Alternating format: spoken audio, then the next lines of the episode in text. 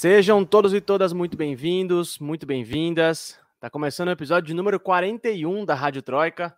Esse que é o podcast de política internacional em três blocos, aqui nos canais de Opera Mundi. E o episódio de hoje traz um destaque. Putin vai à França, Macron vai à Ucrânia. Diálogos impedirão guerra na Europa. As mais recentes conversas entre líderes europeus sobre a escalada de tensão na fronteira da Rússia com a Ucrânia e se de fato essas conversas podem encontrar uma solução que evite o um enfrentamento bélico na região, vão ser os temas do nosso segundo bloco. Nos destaques dos nossos correspondentes, a gente vai discutir a reforma trabalhista aprovada na Espanha e um caso que chocou a Argentina e todo mundo é, de cocaína adulterada lá no país dos nossos hermanos. Claro, também teremos o nosso querido e amado FBA Mundo, festival de besteiras que assola o mundo, e nossas preciosas dicas culturais lá no final do episódio. Eu sou Lucas Stanislau, repórter de Ópera Mundi, claro, nunca estou sozinho aqui no nosso rolê. Recebam com muito carinho a repórter prata da casa, diretamente de Madrid, na Espanha, Camila Alvarenga. E aí, Camila? E aí, Lucas, e aí, Amanda, boa noite, boa tarde, bom dia para todo mundo que está acompanhando a gente ao vivo, vai ouvir a gente depois. Como sempre, muito empolgada de estar aqui, feliz que eu vou poder falar de Espanha e que eu vou poder falar mal de fascista. Então, vamos que vamos. Simbora. E também, claro, com a nossa repórter portenha, diretamente de Buenos Aires, na Argentina, Amanda Cotrim. E aí, Amanda? Oi, Lucas. Boa noite. Aqui em Buenos Aires, 24 graus, um sol fortíssimo. Então, para mim é boa tarde, às 7 horas da noite. E um prazer estar de novo aqui com você, com a Camila. Vamos para mais um programa. Sensacional, gente. Então eu digo atenção, atenção, um podcast antifascista. A Rádio Troika está no ar.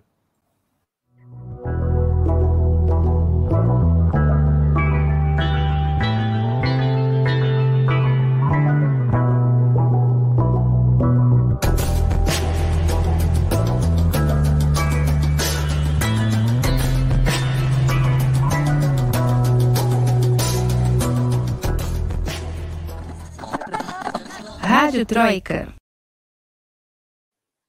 Muito bem, gente, dando nosso pontapé inicial aqui no nosso primeiro bloco, vocês sabem, carinhosamente apelidado de Aconteceu Aqui, nossas correspondentes trazem seus destaques. E eu começo com a Camila, porque lá nas terras espanholas foi aprovada uma reforma trabalhista com uma votação, no mínimo, maluca, né? Tem chamado a atenção, inclusive de gente aqui no Brasil. Camila, conta pra gente o que, que prevê essa reforma, no que consiste essa reforma e por que, que eu falei que a votação foi, no mínimo, uma doideira. no mínimo, né? Então, por pouco, o PSOE eh, conseguiu aprovar essa reforma é, trabalhista que era uma das grandes promessas do partido, né? Parte dela já tinha sido aprovada por decreto e já estava vigente desde o dia 31 de dezembro, mas agora se aprovou o resto. Algumas medidas vão entrar em vigor é, a partir do dia 31 de março e outras vão ter um período de adaptação um pouco mais amplo. Mas, enfim, para destacar um pouco das medidas dessa reforma, que é super importante, é, porque ela, ela volta a, a, resguardar os direitos dos trabalhadores, ela coloca o Estado como mediador da, das relações empregado-empregador, né? Então, é, das que já estão valendo, é, elas dizem respeito, e das mais importantes, elas dizem respeito aos convênios, convênios coletivos, que a gente chama aqui, que são os acordos que os representantes dos trabalhadores firmam com as empresas, né? O sindicato, enfim. É, e aí, é o que determina as condições de trabalho e produtividade. É, o, a medida anterior, né, a, a lei anterior, que tinha sido criada na reforma trabalhista de 2012, do Mariano Rajoy, que é do Partido Popular, tinha determinado, por exemplo, o conceito da morte súbita. Então, assim, é, esses convênios, eles têm uma duração. E aí, quando vencia esse período de duração, a reforma trabalhista da direita previa que existia, que tinha que ter a, a, negociação de um novo convênio tinha que ser feita dentro de um ano. Se isso não fosse feito, o convênio era cancelado, ou seja, todas as conquistas dos trabalhadores eram perdidas, eram revogadas, os trabalhadores ficavam totalmente desprotegidos. Então, essa nova reforma acaba com a morte súbita, porque as empresas usavam isso como chantagem né, para os trabalhadores. Simplesmente não negociavam, não sentavam na mesa para negociar. Então, acabou com isso, por exemplo. É, também agora é, determinou que os sindicatos são os que, que dizem qual é o, o, piso salarial de cada categoria, porque antes eram as empresas que faziam isso. É, e também obriga que empresas de, que usam serviços terceirizados utilizem os convênios coletivos estipulados pelos sindicatos também como referência, é, já que né, muitos trabalhadores terceirizados estão meio que num vazio legal. É, também agora das medidas que vão ter que entrar em vigor a partir do, a partir do dia 31 de março, é, dizem respeito, sobretudo, aos contratos temporários, né? Enfim, o, o que no Brasil a gente chama de o, o PJ ali, né?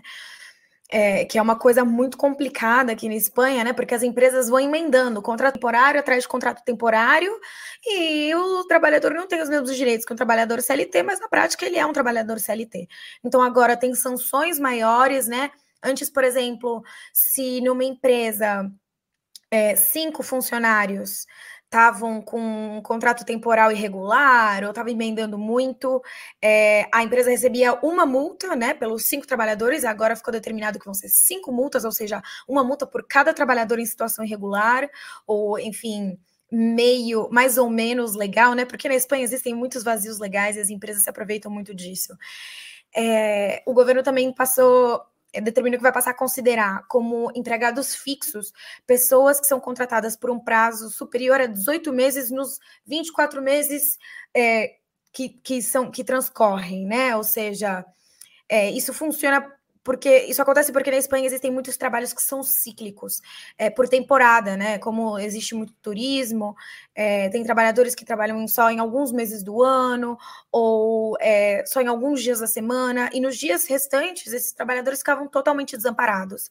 É, então, agora o governo estipula uma modalidade de fixo descontínuo para essas pessoas, para que durante os períodos que elas não estejam trabalhando, elas continuem amparadas, elas continuem tendo direitos trabalhistas, é, se elas cumprem esse período de 18, 18 meses contratadas nos 24 meses anteriores. Antes, elas precisavam estar empregadas por pelo menos 24 meses dos últimos 30. É, então, isso é muito importante. E aí, né, foi o que você falou da votação, né, que foi muito doida mesmo, porque o PSOE estava batalhando para aprovar essa reforma. Eles tinham negociado com a UPN, que é hum, o Partido Conservador de Navarra, é, União del Pueblo Navarro, é, para conseguir aprovar, né? Por exemplo, é, prometendo mais orçamento para Navarra e tal. Só que dois dos deputados do partido acabaram vo votando não, foram contra a resolução do partido de apoiar a reforma e votaram que não.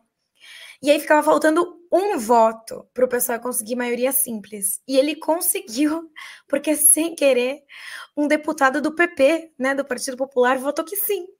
Tanto é que quando eles anunciaram, eles, a, a Batet, que é a presidenta do, do Congresso, quando eu digo Congresso é a Câmara dos Deputados, é que aqui o Congresso é só a Câmara.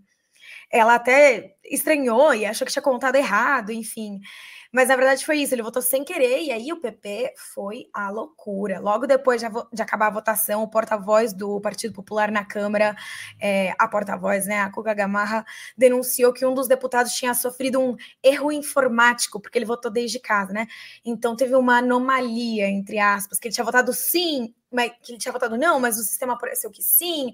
Essa teoria, tipo, foi descartada super rápido é, até porque aquele deputado já tinha votado errado com frequência em, em outras votações, enfim. E então agora o PP quer, né, em vez de sossegar, né, depois de passar toda essa vergonha no débito, eles decidiram passar outra vergonha no crédito, anunciando que vão recorrer ao Tribunal Constitucional da Espanha é, para lembrar que em 2012 havia uma regra que depois de um voto feito à distância tinha que fazer uma chamada telefônica para o deputado ou a deputada que tinha feito para confirmar o voto. Só que já faz dois anos que esse não é mais o protocolo, porque veio a pandemia e todo mundo vota de casa. Acontece que pode ser que funcione esse, esse recurso do PP por duas razões. A primeira, porque esse sistema de voto telemático foi adotado tipo assim, como um acordo entre todos os deputados, mas não é uma regra. E segundo, porque o PP ainda tem maioria no Tribunal Constitucional até o mês de junho. São 10 ministros atualmente, em junho vão ir, vai subir para 12, né? Os ministros têm é, mandatos de nove anos, a cada três anos se renova um terço do Tribunal Constitucional. E agora mesmo o tribunal é de maioria conservadora.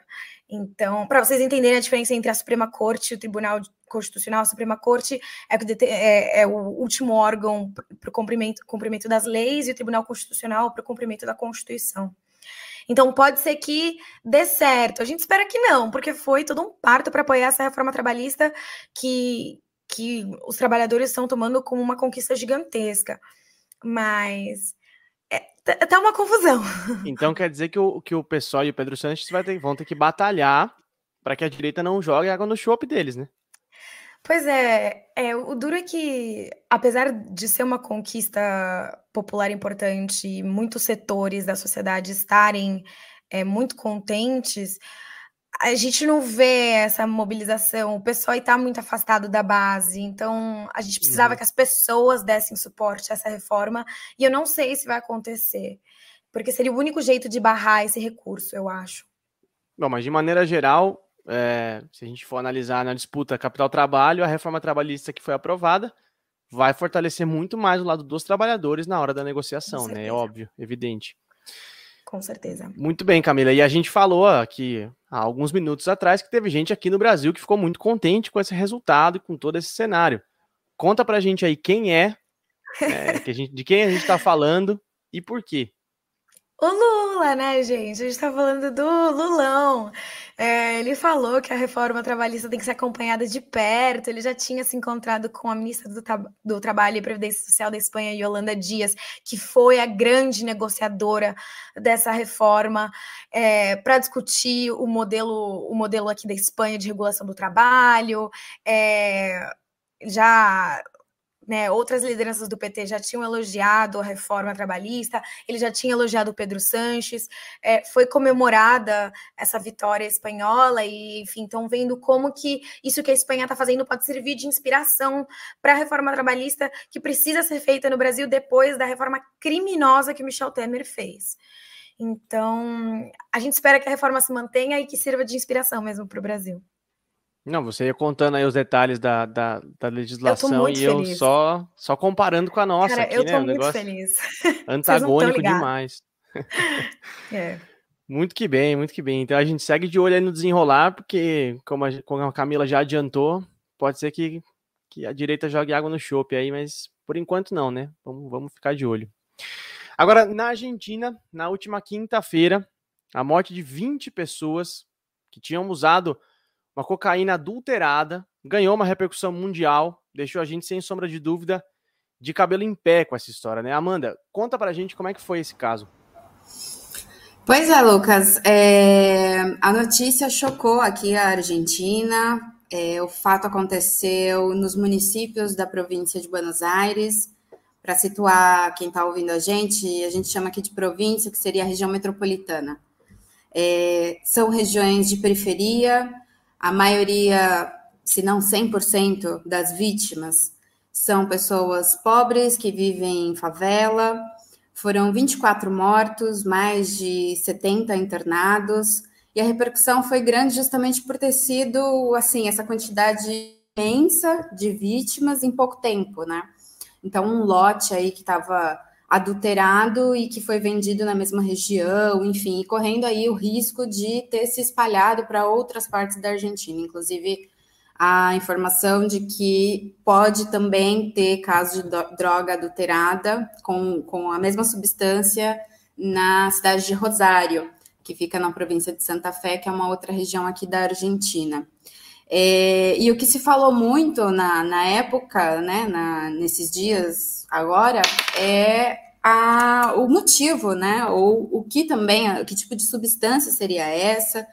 É, num princípio se falava entre guerra entre facções, uma facção disputando território e aí usando esse é, envenenamento coletivo, né, para conseguir o mercado, digamos assim, da droga. Essa hipótese foi descartada pouco, poucos dias depois pelas autoridades. E a, a hipótese mais convincente, digamos assim, é que a substância que foi mesclada à cocaína era uma substância que tinha como objetivo justamente baratear a droga, né? Porque era uma, é uma substância anestésica fatal, então ela consegue fazer com que a droga tenha mais rendimento, por assim dizer, e é um preço muito acessível, porque a cocaína é uma das drogas ilícitas mais caras, né? É, no mundo inteiro. Só que para você conseguir vender a 200 pesos, que seria menos de 10 reais, por exemplo, um, um pacote, é, você faz esse tipo de. É, o, o, tráfico, né? Faz esse tipo de, de artimanha.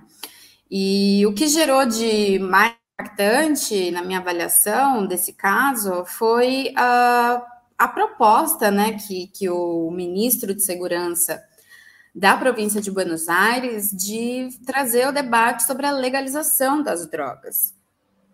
Inclusive, me impressionou muito como que a imprensa argentina não deu atenção a essa fala do ministro.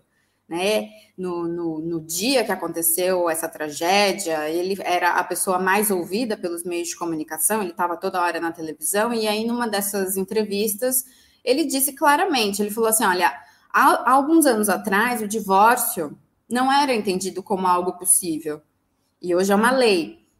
A legalização do aborto, tampouco há alguns anos atrás, poderia ser é, viável. E hoje a Argentina não, não criminaliza a interrupção da gravidez. Então, por que, que a sociedade não pode pensar sobre a legalização das drogas como uma forma de combate real ao narcotráfico?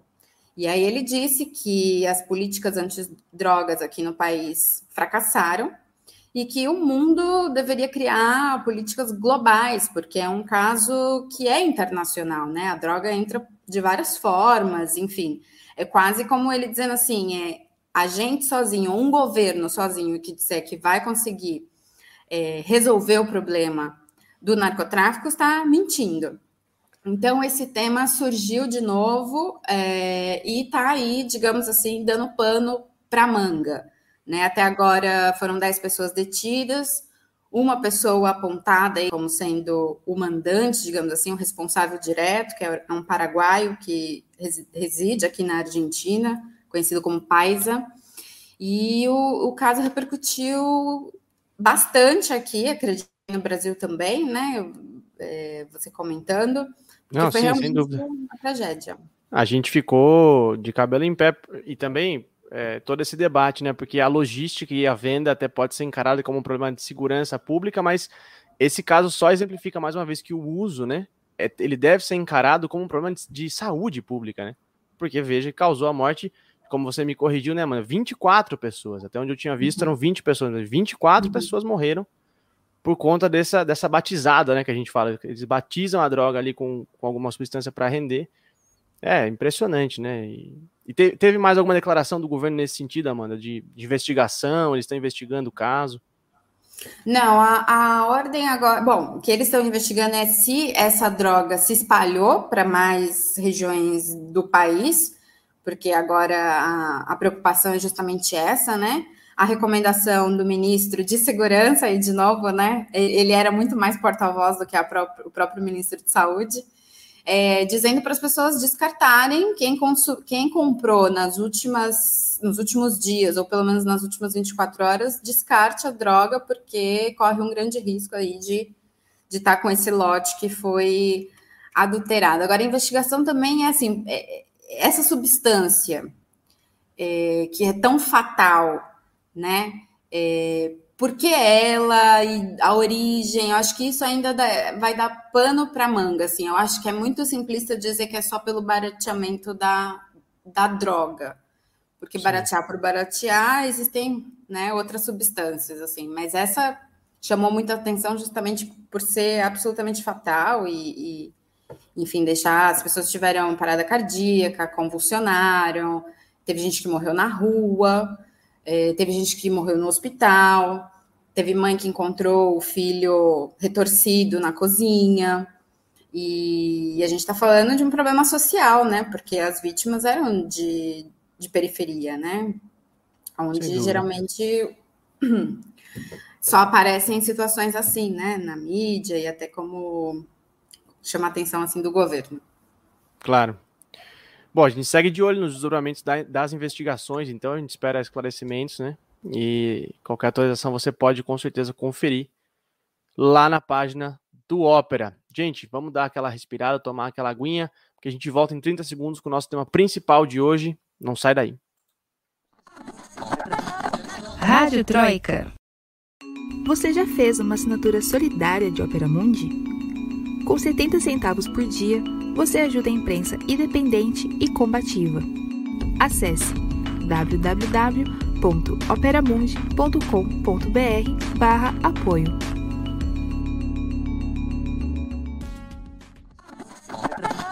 Rádio Troika. Muito bem, estamos de volta para o segundo bloco da Rádio Troika, esse que é o seu podcast de política internacional em três blocos aqui nos canais de Opera Mundi. E a gente está de volta para falar desse que é o assunto mundial do ano, até o presente momento, claro, e que a gente vem tratando lateralmente aqui em quase todo episódio da Rádio Troika desde dezembro do ano passado. Mas hoje a gente decidiu se aprofundar um tiquinho mais nessa treta.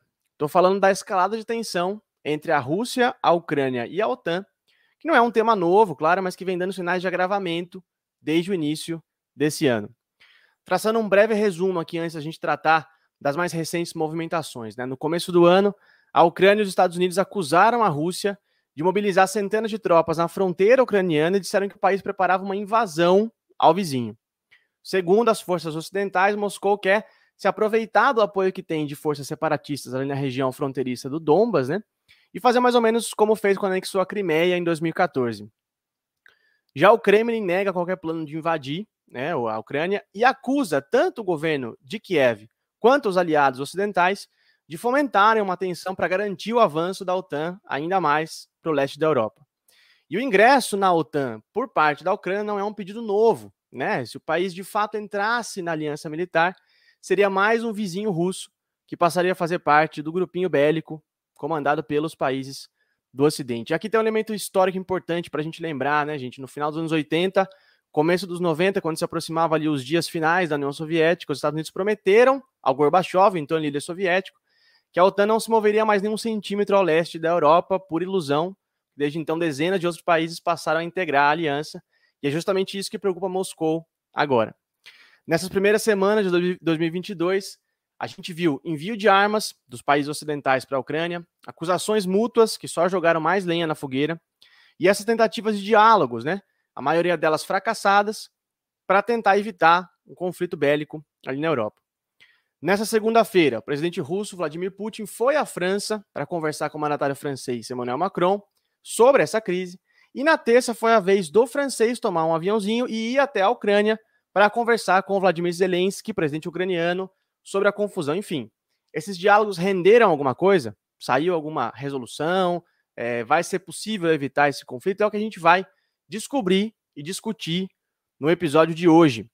E eu quero começar perguntando para Camila Alvarenga. Camila, se a gente fosse um mosquitinho, né? Aquela analogia do mosquitinho, que pudesse ter entrado na reunião do Putin com o Macron, o que, que a gente teria escutado lá? O que, que saiu desse diálogo entre Moscou e Paris?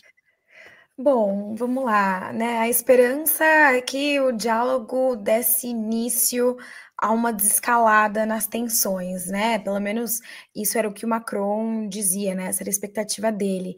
É, ele queria evitar uma guerra e construir elementos de confiança, estabilidade, visibilidade para todos, e disse que viu abertura por parte do Putin nesse sentido né? O Putin também afirmou que, que Moscou e Paris tinham preocupações comuns sobre a situação de segurança na Europa, é, e, enfim, também valorizou o papel que a França vem tendo há anos para ajudar com toda a questão na Ucrânia, né? É, o Putin falou que a conversa foi útil e substancial e falou que algumas das ideias do Macron eram realistas é, e podiam ajudar a formar uma base para futuras medidas conjuntas.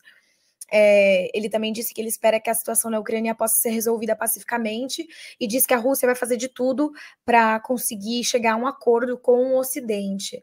É, mas ele também falou, também falou que é, a Ucrânia precisa respeitar os acordos de Minsk, né, que não, não existe alternativa. É, e também ele advertiu que a Europa seria arrastada para um conflito militar com a Rússia se a Ucrânia formasse parte, né, aderisse à OTAN e ao mesmo tempo a França, é, o Macron falou que né, não dá para ele não defender o direito de um país querer formar parte da OTAN. Então, até tinha uma, tinha uma pergunta aqui que adiantou, se adiantou um pouco a gente, se o Macron ia conseguir convencer o Putin. Convencer, eu acho que não. A gente está vendo que não. Mas é, eu acho que é, é, um, é um caminho. A gente está começando, quem sabe com essas conversas, pelo menos comece a dar uma aliviada, porque realmente tá, tá periclitante a situação. Ah, e uma coisa é certa, né? É, o, o tom, o resultado, os resultados dessas conversas entre o Putin e o Macron foram mais, assim, de longe, muito mais positivos do que os Sim. resultados das conversas do começo do ano entre a Rússia e a OTAN, né?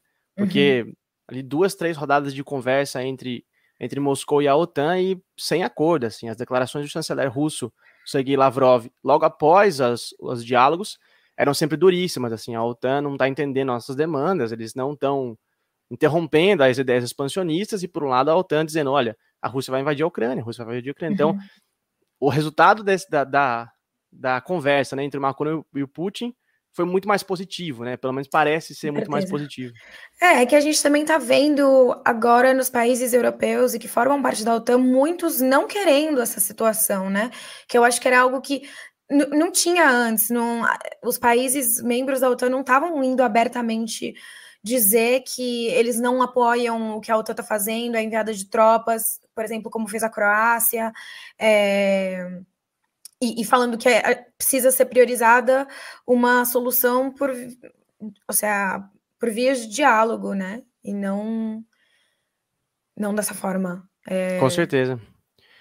E, e, por outro lado, Camila, o Macron visitou o Zelensky nessa terça-feira, né? O que, que rolou é. lá nesse, nesse papo frio de Kiev? É, então, o Zelensky não comprou muito a palavra do Putin. É, disse que ele não confia nas palavras do Putin, né? É, que mais do que falar, ele precisava tomar medidas concretas e que ele estar, ele estar aberto a conversar aqui, né? Foi o que o Macron disse que ele, que ele viu. É ótimo, mas desde que isso não seja um jogo, né? Desde que isso vire algo. É, mas o, o Josep Borrell, né, que é o ministro das Relações Exteriores, digamos, da União Europeia, é, não está muito confiante, né? Ele, ele falou que a visita do presidente Macron foi importante, mas não produziu um milagre, porque a Rússia continua enviando teoria. É, eu vi que foram navios e submarinos para o Mar Negro. Então, é, e, e, também o Putin falou, né, que os países europeus vão ser arrastados para um conflito militar com a Rússia se a Ucrânia passar a integrar a OTAN. Então, é isso. É bom, mas o diálogo foi importante, é, é um avanço significativo em comparação ao que vinha acontecendo até agora, mas não, não produziu um milagre. Sim, a fogueira ainda está queimando e as lenhas continuam a ser, a ser jogadas né, nessa fogueira. Opa mas me surpreende muito a disposição do presidente francês em querer ser esse, esse mediador, né? Ele não uhum. se aproximando das eleições francesas, né? Talvez, talvez, quem sabe, né? Uma... Nada de graça, né? É, exatamente, exatamente.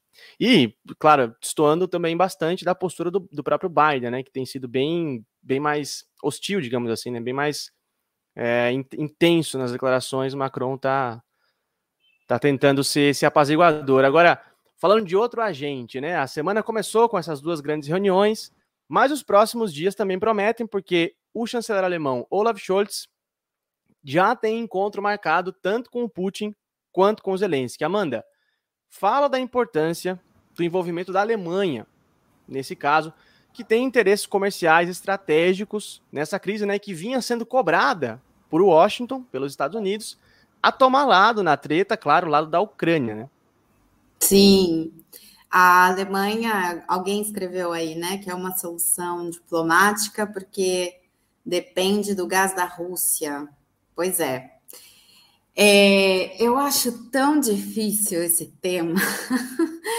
eu acho uma espinha e, enfim, a, a Alemanha é, até o momento, né? Inclusive tem sido muito criticada justamente por estar com essa postura mais reticente, mais neutro, não sei se a gente poderia dizer assim, que não, não se posicionou claramente nem para um lado nem para o outro. E inclusive foi, foi piada, foi, foi é, vítimas de, de meme, né? É, e o que a gente pode dizer, assim, sei lá, talvez essa seja a primeira crise é, de política internacional, assim, desse novo governo alemão, né? E também produz aí um próprio ruído também na imagem, né, da Alemanha e, e do governo, né? Apesar de que há indícios de que o país ele não quer ter nenhum problema com, com a Rússia, como na, no caso aí das rotas, né, do, dos aviões britânicos, o armamento que foi enviado, né, para a Ucrânia, e aí os jornais publicaram que esse, esses aviões, eles é, desviaram do espaço aéreo alemão, né, para chegar até a Ucrânia, é, isso talvez, assim, é, mostre um pouco, as, talvez, a, essa postura que a Alemanha tende a ter. É, e também a questão que foi dito aí no, no chat, que é a questão do econômica, né? Do gás. É, o, o, gás hoje que a Rússia envia para a Alemanha abastece o país e abastece alguns países da Europa também. E esse, esse gás, a rota dele é pela Ucrânia. E aí tem um, um, um projeto, né? de se criar um gás uma outra rota que não dependeria aí da Ucrânia e que chegaria à Alemanha até de uma forma mais ágil, né? É, e aí podendo chegar, inclusive, até mais, mais quantidades de gás. Então, esse acordo do gasoduto, ele foi concluído, digamos assim, ele foi é, encaminhado em setembro do ano passado, mas ele ainda precisa de uma certificação final para ele começar a operar, né? E a não criação desse gás interessa diretamente aos Estados Unidos, né? Porque é, e aí, aí você vê essa disputa entre potências econômicas e a Alemanha também aí disputando um lugar dentro da própria Europa, né? É, e aí, como você falou, assim, nos próximos dias é, o chanceler vai se reunir com os presidentes da Rússia e da Ucrânia, e aí a gente vai ter, acho que, uma clareza maior exatamente de que que que está tocando a Alemanha, assim, qual é realmente a postura é, do país em relação a, a esse conflito é, com, com a Rússia e a Ucrânia, assim, é... Eu, eu vejo, eu vejo, Amanda, a, a posição da Alemanha hoje como, é assim, brigando em duas frentes, porque ao mesmo tempo que ela é parte fundamental da OTAN, ou seja, a Alemanha é um dos principais países de, em questão de poderio bélico, econômico, é, talvez só atrás dos, do próprio Estados Unidos, é, ao mesmo tempo que ela é parte fundamental ali da, da OTAN, ela tem um interesse gigantesco e uma dependência, inclusive, do gás russo, certo? Então, assim, e a Ucrânia, que ganha milhões e milhões de dólares com as taxas que a Rússia é obrigada a pagar pela atual rota do gás que leva à Europa Central, é, o funcionamento, o plano funcionamento do Nord Stream 2, que é o gasoduto que, a, que, ao qual você se referia, né, essa nova rota entre Rússia e Alemanha, não interessa nem a Ucrânia, que vai, per vai perder essas, essa, essa boquinha, né, essa taxa que a Rússia é obrigada a pagar, tanto não interessa aos Estados Unidos, porque a Rússia vai começar a embolsar muito mais grana, muito mais dinheiro. Então, a, a, a, uhum. o papel da Alemanha agora ali é assim, é muito sutil, é muito delicado, mas que eles têm que mostrar um apoio. Olha, estamos fechados aqui com a Ucrânia, estamos fechados com a OTAN. Eles são obrigados a dizer, gente, vamos com calma, porque a Rússia é um grande parceiro. Sim. Veja só, o Putin não. Como não, eles chegaram até a, a, ameaçar, entre aspas, né, de que se houvesse uma invasão realmente ao território ucraniano, eles não firmariam esse, esse acordo, né, do gasoduto. Só que também é uma, uma faca de dois, duas pontas, né, porque a Rússia também perderia um grande mercado, né. Exato. É, então é complexo, e eu acho que aí nesse caso é mais além do ideológico, assim, são questões pragmáticas do, da geopolítica, assim, independente. Porque muito se diz assim, ah, a Alemanha apoiando a Rússia, então tá amigo do Putin, e aí já começa a, a ter interpretações assim, acho que muito margem assim do, das rea, dos reais interesses e da real problemática, assim, que que é econômica em última análise, né? Sempre é econômica, na verdade, né, gente?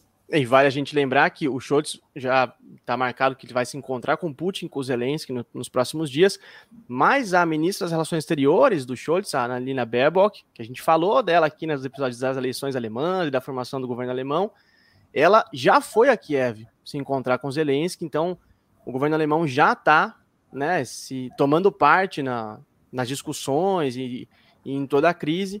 É, o que vem sendo o que, o que Washington vem cobrando Berlim cada vez mais de uma postura mais contundente, mais incisiva, né? Nessa, ou seja, repetir, dar eco ao tom que o Biden Exato. vem adotando, né? E, e, a Alemanha não, ao que tudo indica, não vai entrar nesse tom ostensivo, nesse tom, é, não vai subir um tom, né?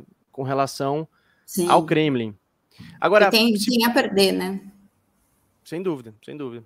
Agora, se por um lado, né, é, Moscou está tentando negociar com o Ocidente e tudo mais, tudo mais, por outro lado, não para de fortalecer os laços com aliados estratégicos, como por exemplo a China. É um fato que se destacou é, no encontro que o Putin teve com Xi Jinping, presidente chinês, na última sexta-feira. Isso salta aos olhos. É óbvio que em meio a toda a crise, Putin vai lá e vai se encontrar com seu companheiro Xi Jinping. Camila, conta pra gente o que, que saiu desse encontro e por que, que é tão importante a gente colocar a China nessa discussão, né? Colocar a China tomando parte de toda essa, essa crise.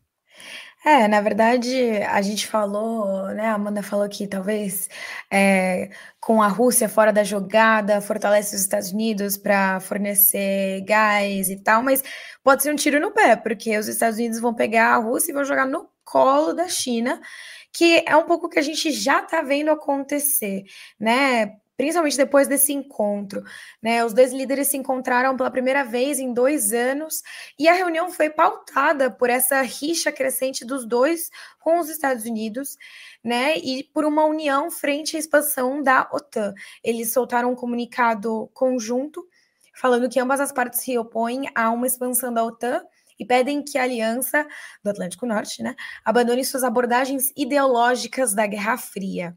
Né, o documento também pede que a OTAN respeite a soberania, segurança e interesses de outros países. É, também falaram que China e Rússia vão aprofundar sua coordenação estratégica sem descanso e que também enfrentarão juntos o que eles chamaram de ingerências externas e ameaças à segurança regional. É, o Putin disse que o país asiático é um parceiro, é o parceiro estratégico mais importante da Rússia nesse momento, que é diz bastante, e, e eles fortaleceram também a cooperação econômica deles, como aumentando, né? O Putin falou que vai aumentar o fornecimento de gás para a China. Então é assim, a Europa você não quer? Tem quem queira. É, então é, é complicado. Enfim, eles, eles não chegaram a mencionar diretamente os Estados Unidos, mas falavam assim num eles genérico, um eles OTAN, e a gente sabe que os Estados Unidos é, são o país mais poderoso da OTAN, né? E falaram, falaram que o que os Estados Unidos estão fazendo é, é minar o. Bom, que os Estados Unidos, né? Sem usar essas palavras, mas que eles estão tentando minar os direitos e interesses legítimos de outros países, é, assim como criar atritos e confrontos e que a comunidade internacional não, não pode mais aceitar isso. É, e aí o, o, o, Xi Jinping já aproveitou ali para emendar um não vamos aceitar também ali a AUKUS, né, que é o, o acordo tripartidário entre Estados Unidos, Austrália e Reino Unido, que, que manda militares ali para a região Indo-Pacífica, né, o, o, oceano, então também para fortalecer a postura da, da China com relação a Taiwan. É, isso pode. Tá, tá, tendo desdobramentos. A gente começa a puxar o fio e começam a vir, vir vários, vários temas. Né? Esse acordo, pois por exemplo, é. que você mencionou da Alcos, desagradou muito um cara que a gente estava falando agora, que era o Macron. Macron tinha é. um acordo com a Austrália para produção submarina nuclear. A Austrália simplesmente falou assim: Macron, não, não, não tem mais, porque o Biden chegou aí e falou que a gente vai produzir agora entre a gente. Reino Unido, Austrália e Estados Unidos. Justamente ali na, na pertinho da China, né? que uhum. deixou Xi Jinping e o governo chinês bem bravos, né, no caso. Então, é um acordo que desagradou muito um aliado estratégico e um país fundamental ali da OTAN também, que é a França. Por outro lado, essa influência chinesa é, e essa o, o, risco, né, visto por Washington da influência chinesa nas regiões do mundo, também se fez sentir com a visita que o Fernandes, presidente da Argentina, fez à China. Inclusive tem novidades sobre isso, né, Amanda? Eu acho que a Amanda tá Pois tá é, voltei? Voltou, agora. Voltei. É, bom, uma, um, uma viagem assim muito repercutida aqui, a viagem do Fernandes para encontrar com o Putin, depois ele foi nos Jogos Olímpicos, né? Foi na China, e justamente no período em que se finalizava assim o acordo com o Fundo Monetário Internacional. E, bom, a aproximação do Fernandes com a Rússia e com a China é uma aproximação estratégica, muito, na minha opinião, inteligente, que é uma forma do país, né, da Argentina, é, se distanciar dessa dependência aos Estados Unidos e fortalecer outros laços políticos e comerciais, né? O que chamou muito a atenção nessa viagem dele foi o pedido que ele fez ao, ao Putin de da Argentina entrar nos BRICS, né? E o Putin disse que se reuniria com, com excelentíssimo presidente do Brasil, Jair Bolsonaro, e levaria esse pedido aos outros integrantes, né? O que para a Argentina seria muito, muito bom, né? Agora, a, essa viagem aí do Fernandes também rendeu uma outra coisa muito boa para o país, que é colocar a Argentina na nova Rota da Seda, né, que é um plano mundial para a construção de obras de infraestrutura, de portos, de ferrovias. E só nessa viagem o Fernandes já garantiu aí, assinou né, um acordo de bilhões de dólares que já vai entrar. É, no país, né, para beneficiar a, as obras de infraestrutura e etc. E isso foi um, algo que repercutiu bastante aqui de modo positivo, né? É, ele criticou bastante a dependência da Argentina aos Estados Unidos, né? E ele falou claramente que queria, quer que a, a, a Argentina seja uma porta de entrada da Rússia na América Latina. Eu não digo, eu não digo que o Biden pessoalmente, mas alguém em Washington não dormiu depois dessa notícia. Eu garanto para vocês, porque o diplomata aqui dos Estados Unidos é, deu uma declaração assim horrorosa, dizendo que Fernandes tipo cuspiu na mão que foi estendida a ele, algo assim. É justamente isso que tem mal, preocupado assim. os interesses, tem, né? Tem preocupado os interesses de Washington longe de mim querer afirmar alguma coisa, gente, mas é, eu acho muito curioso, sabe, como os Estados Unidos se colocam como grandes defensores da, dos valores democráticos, etc., mas sempre quando algo, algo desagrada os interesses comerciais e a hegemonia geopolítica que eles têm em alguma região do mundo, eles são os primeiros a ferir todos os princípios de multipolaridade, de, né, de é, é, autodeterminação dos povos, e falar, não, vamos fechar aqui um clubinho, para combater o nosso inimigo. Eu acho simplesmente. Porque eu queria levantar uma questão para vocês, para a gente fechar a nossa discussão aqui no segundo bloco. O quanto tem de pragmatismo e de ideológico, né? Tanto na crise russa, quanto, que eu acabei de falar, a gente puxa um fio e, e vem o mundo, quanto nesse atual cenário, porque não dá para a gente simplesmente desconsiderar a disputa é, que domina hoje o, o, globo, que é Estados Unidos e China, né? Então, quanto vocês acham que tem de pragmático e ideológico nessa treta ah, toda? Muito, né? Assim, não só o que você falou, que os Estados Unidos fica caçando conflito, diz que é democracia e tal, mas assim, a gente tem que lembrar que a popularidade do Biden está despencando, assim como a do Boris Johnson com o Partygate né? Então, assim, que melhor maneira de ganhar popularidade do que provocar um conflito internacional? É, a gente sabe, essa receita é velha. É, e, mas, assim, é, é, eu reforço o que eu falei, eu acho que os Estados Unidos estão dando um tiro no pé. É, o Biden está achando que ele comprar essa briga com a Rússia, ele vai sair por cima, mas essa aproximação com a China é muito perigosa para os Estados Unidos, porque é, a China está precisando se fortalecer no cenário político internacional, principalmente depois da, do que rolou com a AUKUS, e essa situação da OTAN com a Rússia veio no momento oportuno, porque a OTAN está peitando a Rússia, a Europa já está reticente de peitar a Rússia, agora imagina ter que peitar a Rússia e China. Se os Estados Unidos tivessem que retroceder porque a Europa não está disposta a enfrentar esses dois, seria uma derrota política gigantesca para o Biden. Gigantesca, porque ele está achando que ele vai sair por cima, gerando essa tensão com a Rússia para falar, oh, o nosso inimigo aí em comum. Se ele tiver que voltar atrás, porque ninguém está disposto a comprar uma briga com Rússia e com China, ele vai dançar. E lembrar que esse ano, eu, eu posso, posso estar errado, eu tenho 90% de certeza que tem midterms nos Estados tem Unidos. Tem midterms em novembro Não é? desse é? ano. E já está pintando mal para ele. Vai ficar pior ainda essa situação continuar dessa forma. Veremos, veremos o que aguarda o Partido Democrata nessas eleições entre as midterms são as eleições intermediárias para o legislativo ali, né, gente? Se elege alguns alguns assentos das, das duas câmaras, né? E no momento os democratas têm maioria na Câmara dos Deputados, que é muito provável que eles percam. É impressionante. É impressionante como a gente pega um caso micro ali. Pô, a gente fala, ah, fronteira da Rússia com a Ucrânia. Gente, o mundo inteiro tá ali, assim. É, qualquer treta do mundo, na verdade, né? É... Bom, e a, e a gente segue de olho na escalada de tensão entre a Rússia e a Ucrânia. É, os comentários estão muito bons hoje, o pessoal está participando muito, só comentário inteligentíssimo, sabe? Então, tá uma discussão muito, muito, muito, muito rica. É, e é isso.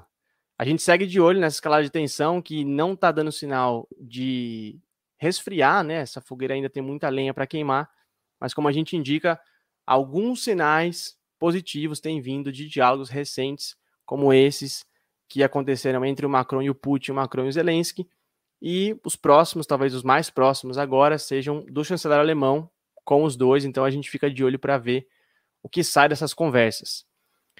Muito que bem, gente.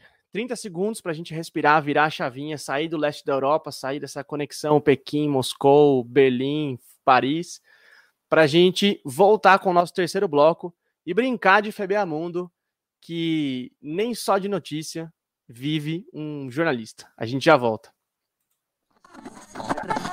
Rádio Troika. Inscreva-se no canal de Ópera Mundi no YouTube e ative as notificações para não perder nossos programas. Curta e siga nossas páginas no Facebook e no Twitter. Ah, e não esquece de seguir nossos podcasts na sua plataforma favorita.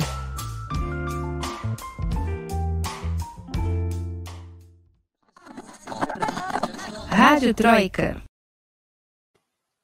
Muito bem, estamos de volta para o Festival de Besteiras que assola o mundo, FBA Mundo, exatamente. É, se você é um fã de carteirinha da Rádio Troika, você deve estar comemorando, dando pulos no seu sofá nesse exato momento, ou dando pulo de alegria em frente ao fogão, em frente à pia, se você está lavando louça, fazendo janta, é, ou está voltando para casa ouvindo a gente pelo rádio.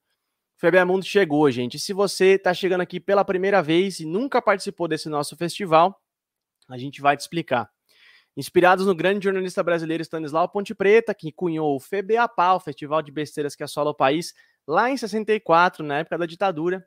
A gente decidiu reeditar esse festival, só que ampliar é, não só para o Brasil, mas para todo esse mundão, porque afinal de contas a Rádio Troika é um podcast de notícias internacionais. E a gente vai dar o FB1 para vocês. A Camila vai contar uma notícia absurda que aconteceu nessa semana, a Amanda outra, eu vou contar outra.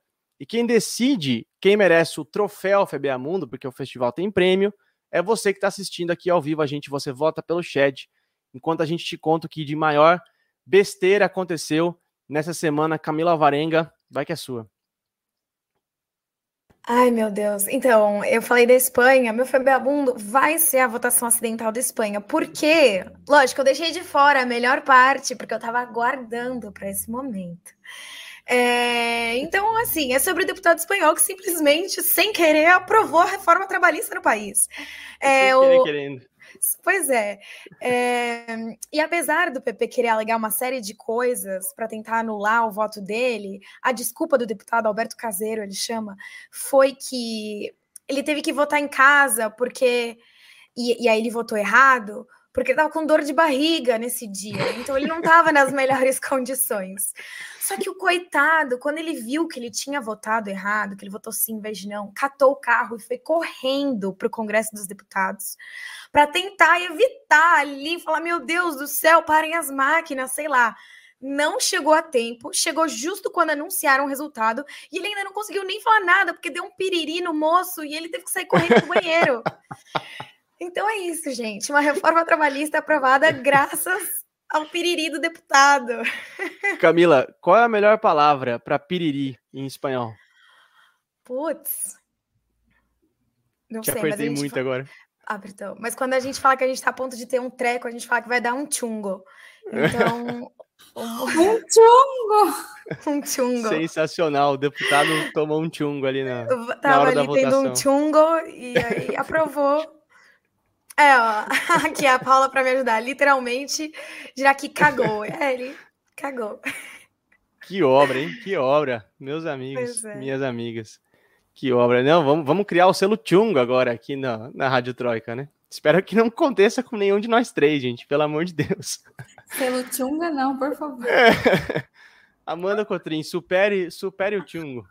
Não, eu acho que vai ser insuperável, gente. Inclusive, eu estou ressignificando essa coisa do FBA Mundo, porque é sério, antes para mim tinha muito a ver com coisas assim meio bizarras, impactantes, até um pouco revoltantes assim.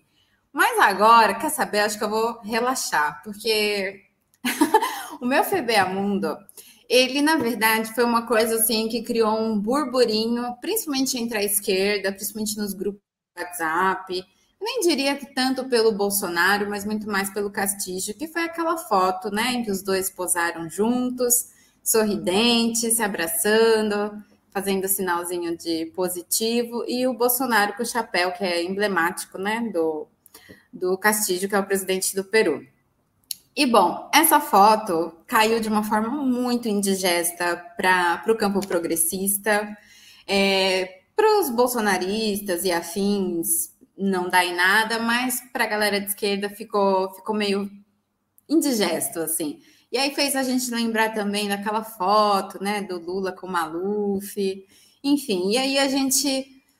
Ah, eu não sei se é para se impactar, não sei se é para se surpreender, ou se a gente já está num momento do mundo em que a gente está tolerando os intoleráveis, sabe assim? Já está naturalizando as coisas, porque é assim a política mesmo. Mas ficou, ficou muito feio. É, então, meu FBA Mundo vai para esse Mas encontro. O, o mais bizarro dessa história é o seguinte: a gente tem que lembrar que quando o Castilho foi eleito no Peru, o Bolsonaro simplesmente. É, é, ele, ele falou: Meu, per, perdemos do Peru, né? Foi essa as aspas é. que ele disse: Perdemos o Peru. Agora tem um cara lá do Foro de São Paulo. Ele simplesmente lamentou a vitória do Castilho foi um dos últimos a cumprimentar oficialmente o presidente. Enfim, essas coisas que ele faz quando os amiguinhos dele não vencem aonde ele quer que, que vença, né? É... E outro detalhe importante para a gente. Aí ele, aí ele disse, né, depois do encontro: Ah, superei. tá tudo superado entre a gente e tal.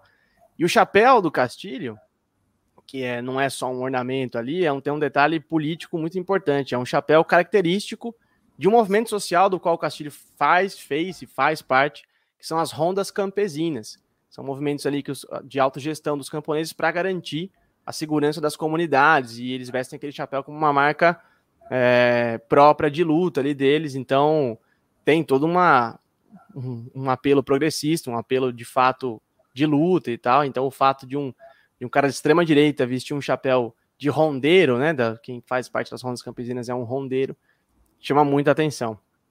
É, mas como a Amanda falou, o FBA Mundo tem os seus critérios quebrados quando a gente quer, a gente traz besteira política, a gente traz bizarrice que saiu no cotidiano e a gente também faz crítica e desabafo, por que não? E o meu FBA Mundo de hoje vai ser um pouco nessa linha. É, existe um podcast que é um dos podcasts mais famosos do Brasil. Na verdade, eu nem sei se dá para chamar aquilo de podcast, né? Dois caras que esqueceram o microfone ligado em cima da mesa e ficam falando lorota diariamente. Que é conversa de boteco. É, que se auto Uma ofensa para as conversas de boteco. É, perfeito, perfeito. Porque já tive grandes ideias, inclusive. Mas voltando, voltando ao tema. Não sei se dá para chamar aquilo de podcast, esse auto-titulado, autoproclamado podcast chamado Flow, um dos maiores do Brasil, de maior audiência, etc. Durante uma entrevista com Kim Kataguiri, um dos fundadores do MBL, é, e com a deputada Tabata Amaral, um dos apresentadores do podcast defendeu a existência legal de um partido nazista no Brasil.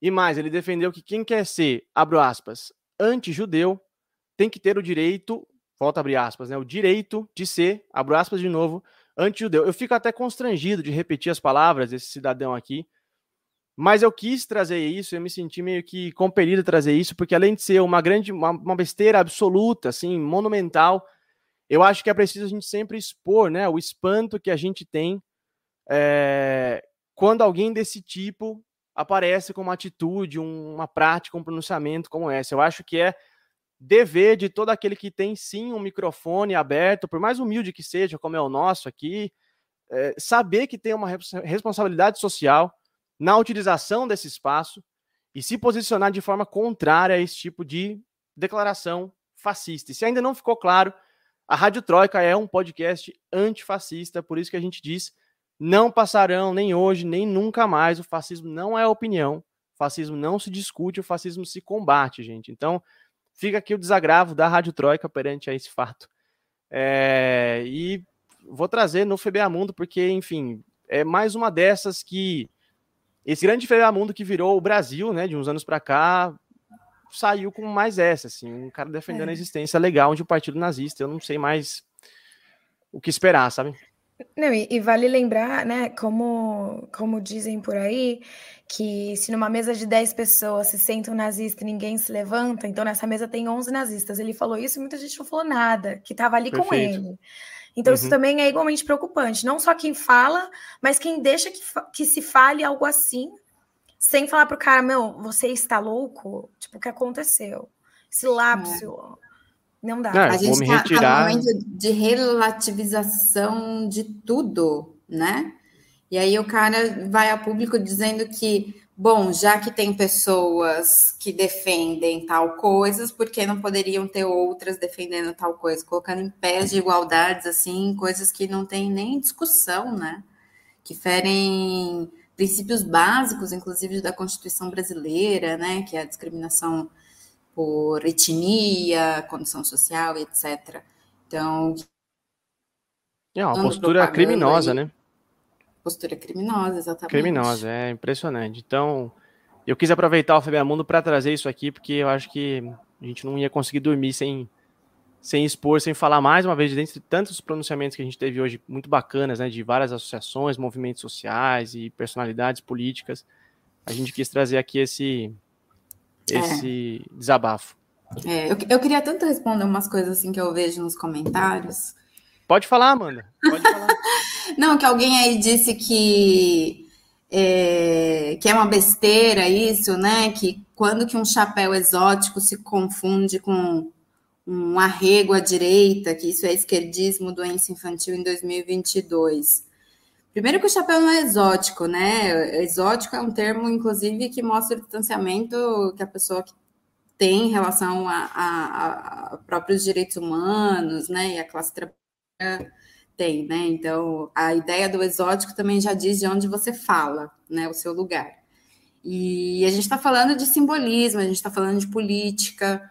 Então, assim, não são crianças, né? Que estão fazendo esse jogo então, a gente pode sim fazer política, é, diplomacias, acordo entre países, etc., mas eu acho que também a gente tem limites dentro da própria política, né? Porque senão a gente começa a tolerar o intolerável. Aí a gente começa a ter esse tipo de jovem fazendo um gancho com o que trouxe o Lucas, que está relativizando é, crimes hediondos, né? E a gente está falando de uma figura política do Brasil que apoia, inclusive, esse tipo de de atitude, esse tipo de discurso. Então, não é um esquerdismo infantil, né? Eu acho que é relativizar isso que é o problema da esquerda, inclusive. É, eu, eu, eu tendo a entender o comentário do Carlos como, como no sentido assim, olha, é uma questão de pragmática, né? A diplomacia geralmente tende a, tende a apelar para questões pragmáticas e o fato de, de uma foto não, não influenciar nos rumos do governo do Castilho, né? É... Mas assim, são opiniões. É uma foto suscita diversas opiniões, né? O, o encontro em si é, do jogo, né? Existe o, a diplomacia, a política exterior dos dois países, e a gente vai interpretar a foto da maneira como cada um vê, entende a política e tal. E, enfim, lembrando o velho Brizola, eu sempre gosto de lembrar essa fase. Política é feita de símbolos, né? Então, uma foto também informa alguma coisa. Mas a votação está aberta. Então, assim, se você quiser que o Chungo, é Chungo, já até esqueci, é Chungo, do deputado espanhol que a Camila trouxe, vença o Febemundo, você vota aí na Camila, se você quiser. Que a Amanda leve, você vota na Amanda. Se você quiser que eu leve, você vota em mim. A votação está aberta. Enquanto eu me despeço da Camila Varenha. Camila, muitíssimo obrigada pela sua participação. Foi sensacional, como sempre. Seus informes finais. Sua dica cultural, claro, por favor. Bom, muito obrigada, Lucas. Muito obrigada, Amanda. Muito obrigada para todo mundo que participou no chat. Hoje realmente a participação foi muito legal. É sempre bom, né? Eu acho que agrega muito ao nosso debate aqui quando a galera participa. A minha dica cultural é um livro que eu comecei a ler, assim, faz, sei lá, ontem, tá? Mas que eu tô muito empolgada, que eu comprei na Feira do Livro aqui em Madrid no ano passado, que são Los Vencejos. Não sei se dá para ver aqui do Fernando Aramburu, é, de 2021. É, a história acontece entre agosto de 2018 e julho de 2019. O narrador e protagonista é o Tony, é um professor de filosofia de, de colégio, né? De colegial. Ele tem 54 anos e ele está totalmente desiludido com a vida, com a carreira, com a família. E aí ele começa a escrever meio que um diário que ele chama de crônica pessoal e fala que ele vai se suicidar em um ano. E aí ele começa a repensar tudo na vida dele. Tanto é que tudo mesmo, porque é um catatal isso aqui. E eu não consigo falar muito mais porque eu realmente acabei de começar e, né, eu também estou contando um pouco do que eu tinha lido sobre o livro que me fez querer comprar. Mas é, eu tô curiosa para ver como é que avança, porque ele começa muito pessimista, né? Ele fala que ele só acredita nos bencejos, que são passarinhos, né? Por conta da previsibilidade, né? Da migração e tal, e na amizade dele com o Pata que, que é um cara que, inclusive, perdeu a perna no atentado em Atocha, lá em 2011, se não me engano, enfim. É, e aí ele vai desenvolvendo tudo isso e é, promovendo discussões maiores sobre amor, amizade, enfim, até porque ele é um professor de filosofia. Então, estou muito empolgada para ler. E eu, eu recomendo, quem quiser ler aí comigo, falar o que achou. Sensacional, as dicas da, Camila sempre preciosas. E traga mais dicas em espanhol, Camila, para a gente te ouvir falar esse espanhol com esse sotaque Já da Espanha. Então, Becerros. Como é, como é? Fala de novo, fala de novo. Becerros. Becerros. O C, o C é com a língua presa. Mira que vaina, né? Como dizem os venezuelanos. Menudo lío, diríamos na Espanha. Menudo lío. Sensacional, sensacional. Amanda Cotrim, muitíssimo obrigado pela sua participação, foi maravilhoso. seus recados finais e sua dica cultural, por favor. Obrigada, Lucas. Obrigada, Camila. Obrigada a todo mundo que participou do chat ao vivo. Uh, bom, a minha dica cultural, na verdade, não é uma novidade. Talvez muitos que estão escutando já tenham visto ou lido, que é o livro que depois virou filme, Cristiane, ou o contrário, acho que foi o livro que depois virou filme, Cristiane F., 13 anos, drogada e prostituída pegando o gancho aí do primeiro bloco sobre a questão das drogas, essa história dessa moça que tinha 13 anos na ocasião, né? E viveu um vício com heroína, a história passa em, na Alemanha. E eu lembro que eu assisti esse filme pela primeira vez, eu era muito, muito criança, assim, eu tinha tipo uns 5 anos de idade. E o meu pai colocou esse filme para para eu assistir. Vocês vão vendo. né? E eu só lembrava de flashes assim, muito macabros, assim, de uma coisa escura, assim, porque o filme ele tem uma fotografia bem escura. E depois mais tarde eu, eu li o livro que acho bem mais interessante, então fica a dica. Um, um clássico, assim, encontra em qualquer sebo, em qualquer lugar, seguramente até na internet. O filme é, é, muito bom mesmo, a trilha sonora do filme é maravilhosa, né? Todinha do, do David Bowie. É... Sou, sou. Assim, muito, eu fiquei muito, com vontade de conhecer a Alemanha, assim, eu tenho um desejo, assim, sabe? Especificamente Berlim, assim, se fala assim, pô, se eu chegar nessa cidade, eu acho que eu fico. e vocês sabem que o, o título original desse livro, né, desse filme é, eu não vou saber falar alemão aqui, mas é a, a, a jovem, a, a criança, a jovem da estação Zul, né? Sul, que é onde era é a hum. estação de metrô onde eles todos eles ficavam ali, era aquele ponto de, de usuários de droga. É muito bom, eu, eu, eu já li o livro e gosto bastante do filme. David Bowie, a trilha sonora maravilhosa. Muito bem, Amanda, muito bom. Olha só, gente, eu vou trazer aqui para vocês minha dica cultural, porque sim, o Âncora também tem dica cultural. É uma banda. E assim, uma banda e um artista, porque hoje é, comple se completa é, 10 anos da morte do Luiz Alberto Spinetta, um dos maiores compositores e cantores e músicos da música argentina, do rock argentino, né? E eu quero recomendar uma banda do Spinetta para vocês que tem feito minha cabeça na, nos últimos meses, assim, que é o Invisible. É, Invisible. Hein, Camila? Fui bem agora, hein? Esse sotaque aí, aqui não. Não, não o, o, S, o S fala normal. Olha só, olha só. Eu querendo dar uma de castelhano aqui e paguei mico. É só o mundo já foi, Lucas. É só 6Z. Sensacional. Então é invisível, gente, tá? Invisível. É isso, né? Significa fácil isso, né? Até, né? muito bom, muito bom. Então, Porque gente, ó, a gente pode complicar, né, Lucas? É, eu, às vezes eu gosto, né? Principalmente aqui nos 45 do segundo tempo. Pra que não pagar um mico ao vivo aqui, né? Pra vocês, gente, de graça. Esse programa é de graça, sabia? É, mas enfim, escutem o Spinetta, porque é um cara fabuloso. Ó, Almendra é uma banda do Spinetta muito boa. Pescado Rabioso é uma banda do Spinetta muito boa, mas eu quero recomendar o Invisível porque tem feito minha cabeça nos últimos meses. E, e sensacional. E um cara, e hoje está se completando 10 anos da morte dele, morreu muito precoce, muito jovem. Então, Spinetta, gente, ouçam aí que não tem erro. É, muito que bem. E aí, depois desse meu mico maravilhoso, eu merecia uma menção honrosa no FBA Mundo por conta desse mico até. Mas eu acho que não teve para ninguém, né? Não. O Chungo Chunga, ganhou de lavada. Chunga. É isso. Maravilhoso. Não, é. merecidíssimo, merecidíssimo. Pô, aprovou uma reforma trabalhista. Óbvio que merecia, gente. Sensacional, sensacional. E a gente aprendeu o chungo, certo? Isso. Saímos... Quando te dá um Sa... chungo. Saímos mais cultos. Sabe, sabe, que chungo é uma palavra que lembra chongo.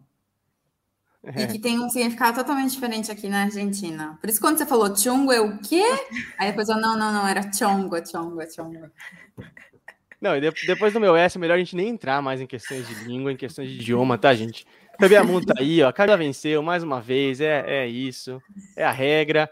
Eu quero lembrar vocês, eu não tenho feito isso, ó. Nossos arrobas estão aqui embaixo, então se quiser seguir a gente, ó, eu tô aqui no Twitter, arroba Stanislau Lucas, A Camila também está no Twitter, arroba CAMAlvarenga.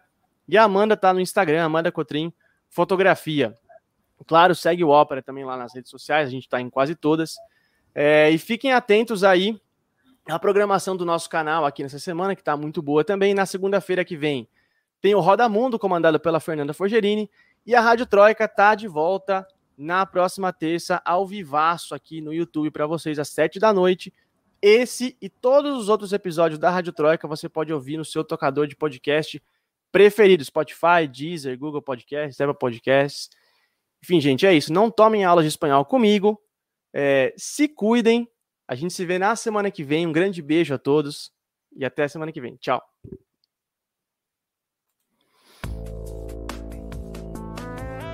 O podcast Rádio Troika tem idealização e apresentação de Lucas Stanislau. A locução é de Fernanda Forgerini. Supervisão de Haroldo Cerávulo Cereza e Rafael Targino.